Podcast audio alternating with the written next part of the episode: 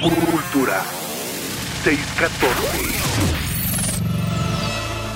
Este es el podcast Cultura 614, un espacio auditivo para la cultura y las artes del municipio de Chihuahua.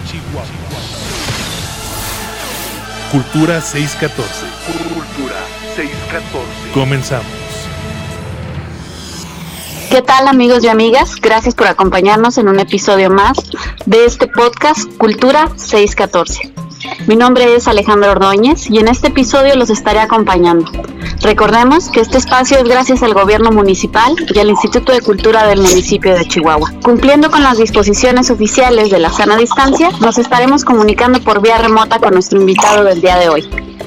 La música como elemento de autoconocimiento y herramienta de sanación capaz de estimular el espíritu, la mente y el cuerpo de modo simultáneo.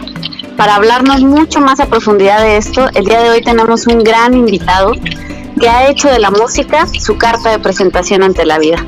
Ricky Martínez, músico y cantautor, con una energía arriba del escenario que parece inagotable, dueño de uno de los foros a los que más cariño le tiene esta ciudad. Ricky, hola, ¿cómo estás? Hola, hola, hola. Hola, Ale, qué gusto, qué gusto, qué honor que me hayas invitado. Muchísimas gracias. No, el honor es todo nuestro, realmente el que el que hayas decidido acompañarnos y ponerte a jugar un ratito aquí con nosotros. Y me encantaría que me respondieras y que nos platicaras un poquito en qué momento la música se apropió de tu vida, en qué momento ya no te quiso soltar, porque es un hecho que aquellos que tenemos el gusto de conocer a Ricky Martínez sabemos que lleva la música más que puesta como camiseta mi mamá y mi papá me mantuvieron siempre en, ocupado en natación, en básquetbol, en fútbol.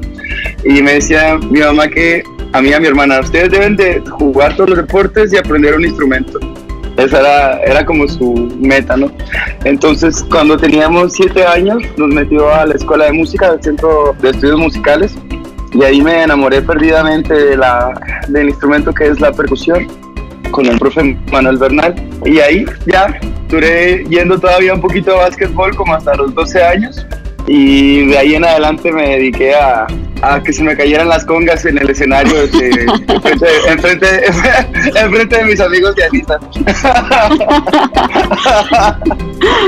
digamos que hasta en eso tu elección de vida no fue muy ortodoxa, que digamos, ¿no? De, de todos los instrumentos y de todas las disciplinas por las cuales te podías haber ido dentro de la música, no sé qué tanto les gustó a tus papás que te fuera, sobre todo por las percusiones, este, con esas horas de ensayo en la batería y pobres. No, la verdad que mis papás son unos ángeles y los vecinos también aguantaban 8 hasta 10 horas diarias de ensayo por más de 10 años, imagínate, pobrecito.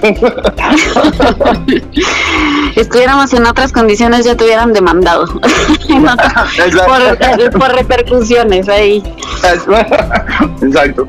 Ricky, entonces podemos ver que realmente la música ha formado parte de tu vida desde hace muchísimo tiempo. O sea, esto para no echar cuentas, digamos que según tu anécdota desde la infancia, pero a mí me gustaría que compartieras cuáles han sido los caminos por los que te ha llevado la música, porque yo sé que han sido diversos y que has tenido que elegir y ser congruente con el corazón.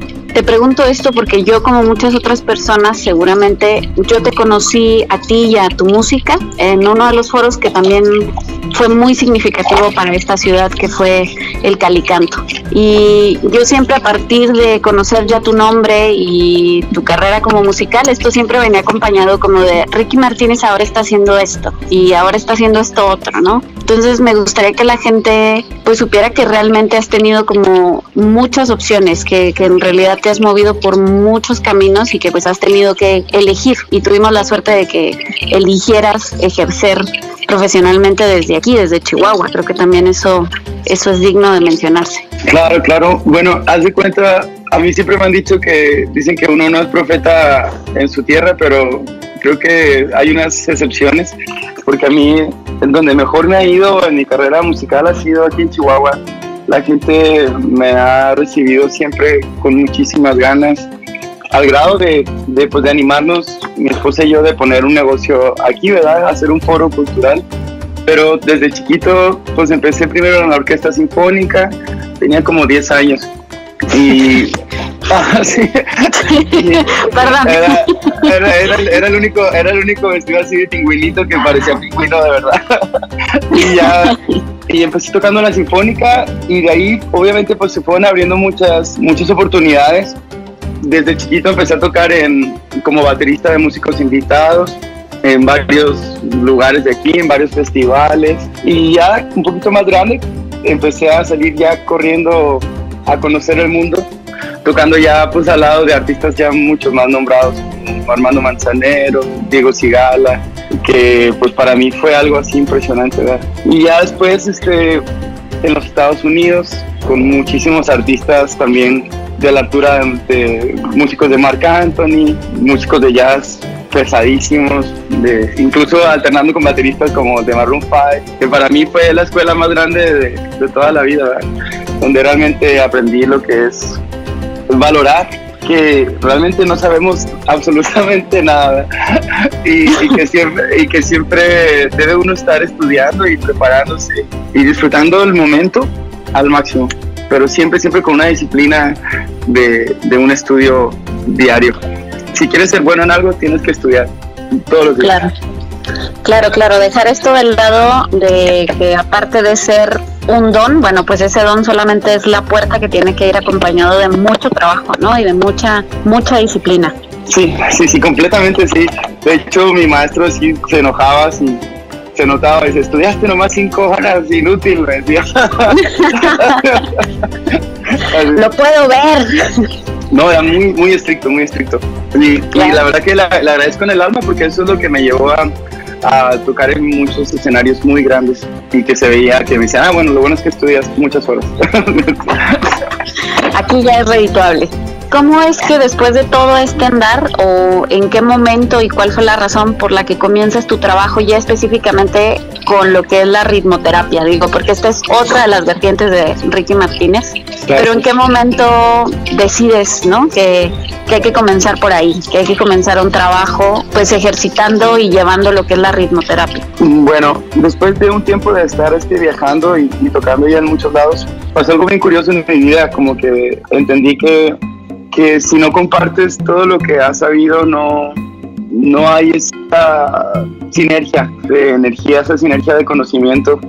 Y me invitaron justo en el 2007 a, a una comunidad indígena y de mucha violencia en la sierra de Chihuahua, donde había un problema muy grande sobre ecología y la Comisión Nacional de Áreas Naturales Protegidas me invitó a enseñarles a hacer instrumentos con basura a una primaria y estuvo muy bonito porque, bueno, el primer día me agarraron a pedradas los niños. así era una. Salí corriendo así como lagartija. Pero a los pocos días, estuve ahí como cuatro meses, y a los pocos días empezamos a trabajar y ver cómo los niños empezaron a integrarse más entre ellos. La ansiedad que demostraban al principio se fue notoriamente bajando empezaron a hacer más tareas.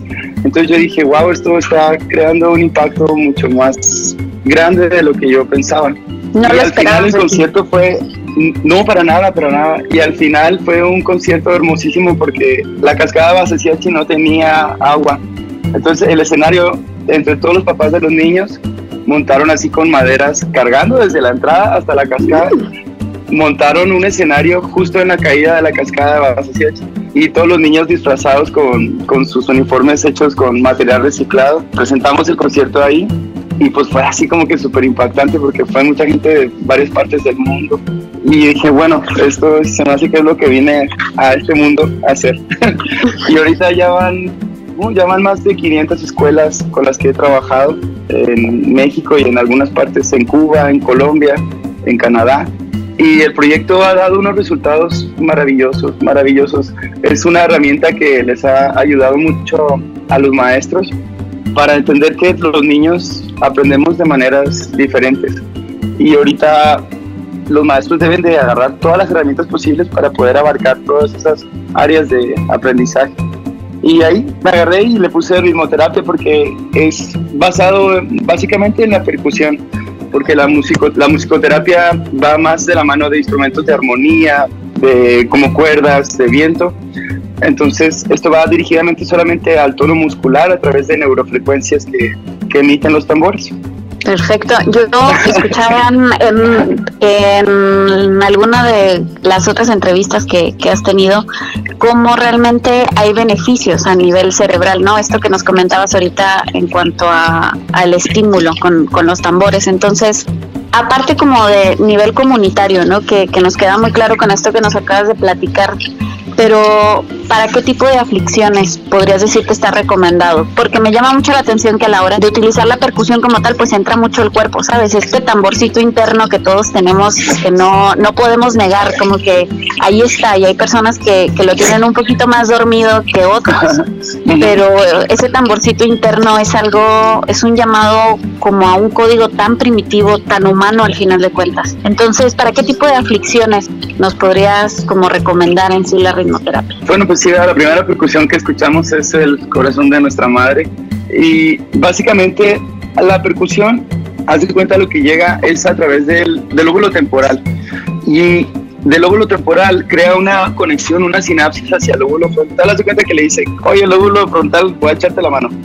En el lóbulo frontal pues tenemos, tenemos todo lo que es la comunicación, el lenguaje, la sensopercepción, pero cuando un niño es maltratado, bueno, no cuando un niño, cualquier persona que tiene un problema bien difícil, obviamente su atención va a estar al 30% y su tono muscular va a estar totalmente atónico. Entonces, cuando un niño es maltratado, es abusado, cuando no come bien, en un aula de clases, pues obviamente su atención va a estar nula. ¿Y cómo le pides que pone atención? Pues va a ser muy difícil. Entonces, a través de, de estos ejercicios de ritmoterapia, lo que se logra es regular el tono muscular. Cuando ya está regulado el tono muscular, el lóbulo frontal obviamente va a empezar a trabajar la percepción, el pensamiento matemático, la atención. Y aparte de sincronizar a todos los niños, pues se, logra mágico, o sea, la atención que te duraba 10 minutos en la clase te va a durar media hora incluso para el maestro está más padre porque ahí dice el maestro, ay, por fin ya salen medios menos estresados. También, también, también he trabajado mucho con niños en, en el José David, en donde este, trabajamos mucho las neurofrecuencias de tambores para los niños que tenían un implante coclear. El aparatito, hay frecuencias que desconocen. Entonces, en una investigación que hicimos, hay tambores que emiten esa frecuencia que le faltaba al aparato. Entonces, ayudaba al, niño a modular su tono de voz entonces era bien bonito porque al niño al estar tocando el instrumento, al estar trabajando, empezaba a trabajarle el, aparato también y regulaba su tono de voz también. he trabajado mucho con niños con autismo, eh, niños con violencia y abuso familiar extremo. Básicamente es con los que más trabajo. Porque a través de la percusión hemos visto algo bien bonito que se logra llegar a esa catarsis profunda que se busca en, en todas las terapias. Entonces, trabajando de la mano siempre de, psicólogos, de terapeutas, eh, logramos que ese niño pues, logre avanzar poco a poco.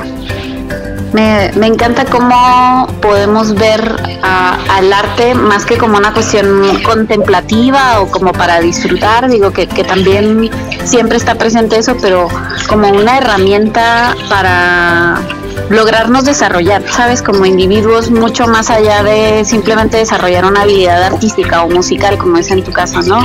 Pero cuando lo juntamos con otras disciplinas, como realmente puede ser el vehículo para llegar a resultados muchísimo más rápido, de manera tal vez mucho menos invasiva, mucho más agradable, no sé, a mí eso es algo que en lo personal y, creo que en los anteriores episodios de, del podcast hemos estado platicando, como realmente el arte como una herramienta, ¿no? Para, para generar otro tipo de cosas, otro tipo de resultados que en ocasiones creemos que no están relacionados con el arte, porque luego tú me mencionas, o sea, que realmente hay una serie de estudios neuronales detrás de todo esto, que estás acompañado de instituciones como muy pesadas eh, terapéuticamente, o sea que no, no es solo algo que, que salga de del sentir, ¿no? A veces creemos que el arte solamente es como, ah, bueno, este, son, son cosas que tienen que ver con el ímpetu, con, con los sentimientos, con, pero no, realmente hay un, un trabajo, en este caso científico,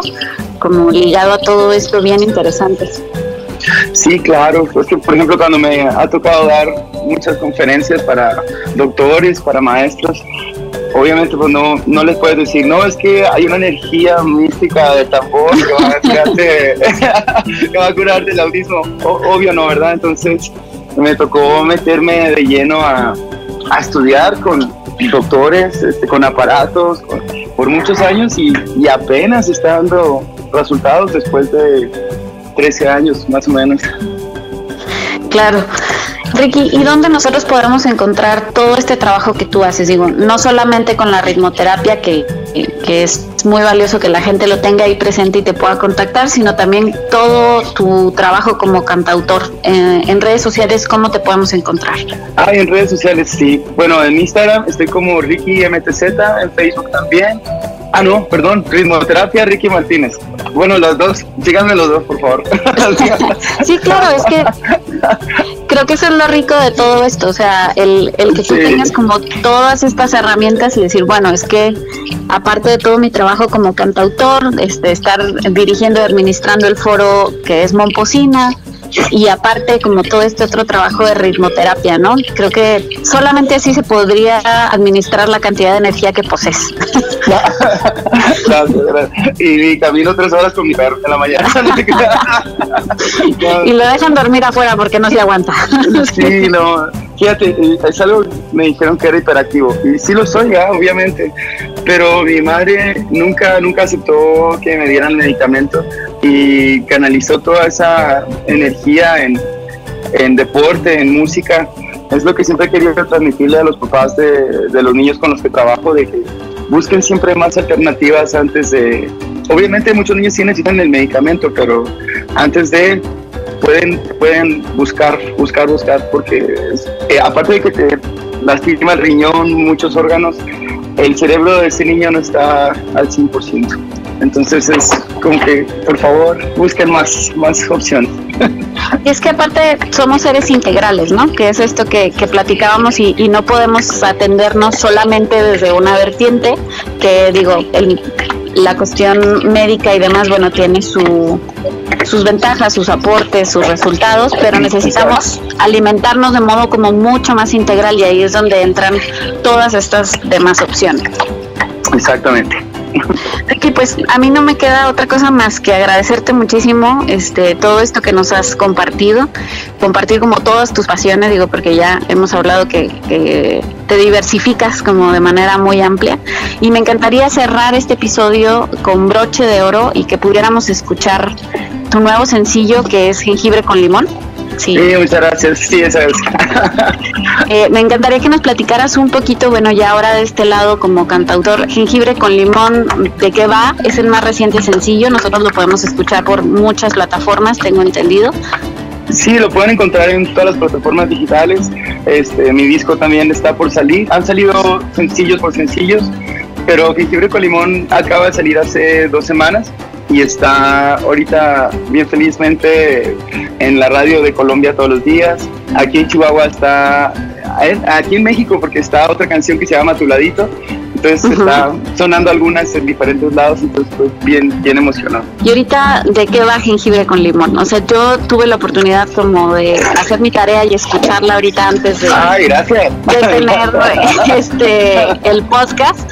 Me pues la verdad me encanta como ya esta fusión de tu trabajo como tan sensible como cantautor, pero ya también toda esta cuestión rítmica que creo que es algo que todos disfrutamos como de pues de tus presentaciones y en sí como de, tu música, que luego eh, yo de pronto cuando escucho, escucho baladas, este, me parecen las letras muy lindas, pero siempre he dicho es que me hace falta como necesito imaginarte brincando, como que si no es así, no, no acabo de completar el cuadro. y, jengibre con limón me, me remite como a, a, toda esa energía, más aparte como a, a las letras, ¿no? Esas, ese buen trabajo de como autor de, de, las letras. Y pues me, la verdad es que me encantó. Los invito a todos a escucharlo. A, Gracias. A que estemos al pendiente, porque aparte es continuo, ¿no? Me dices que has estado lanzando sencillo tras sencillo. Me faltan cuatro canciones ya por salir, pero va a salir, van a salir ya junto con el disco completo. Entonces espero lo disfruten mucho. Hay unas canciones muy sensibles y otras así felices como las que tú dices. felices. Perfecto. Ricky, pues muchísimas gracias por habernos acompañado en esta emisión de Cultura 614. Eh, recordemos que es un programa del Instituto de Cultura del municipio de Chihuahua. Agradecemos a Héctor Barrera en la cabina de grabación y en la edición de este podcast. Les recuerdo, mi nombre es Alejandro Ordóñez y gracias por acompañarnos. Y nos vamos a quedar entonces escuchando Jengibre con Limón de Ricky Martínez. Muchísimas gracias. Esto fue Cultura 614. Cápsula artística para refrescarte en la cultura local. Me vuelvo loco de emoción al tener un amor de más de lo que merezco. Cada mañana escribo en el vapor del espejo que nos vaya bien mi vida. Sin paracaídas, quiero ser la ola que te envuelva. Si te impacienta algo en el día. desamarramos sentimientos, llamamos la conducta que nos gusta de los presentimientos, deja que la ve que va.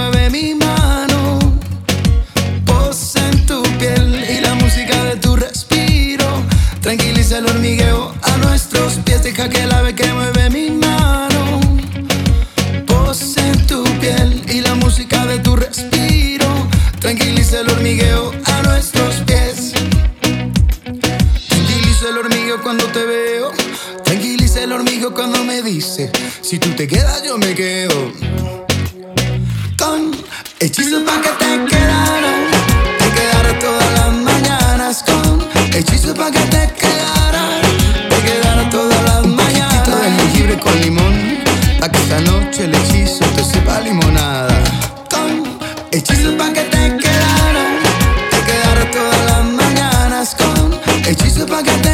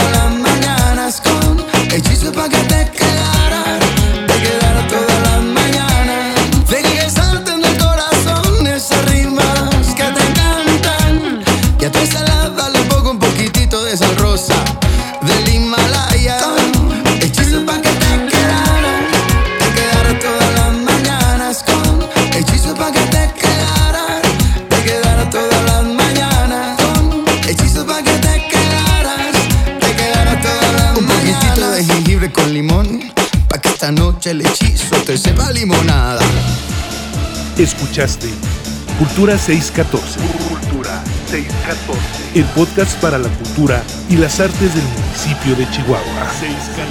Cultura 614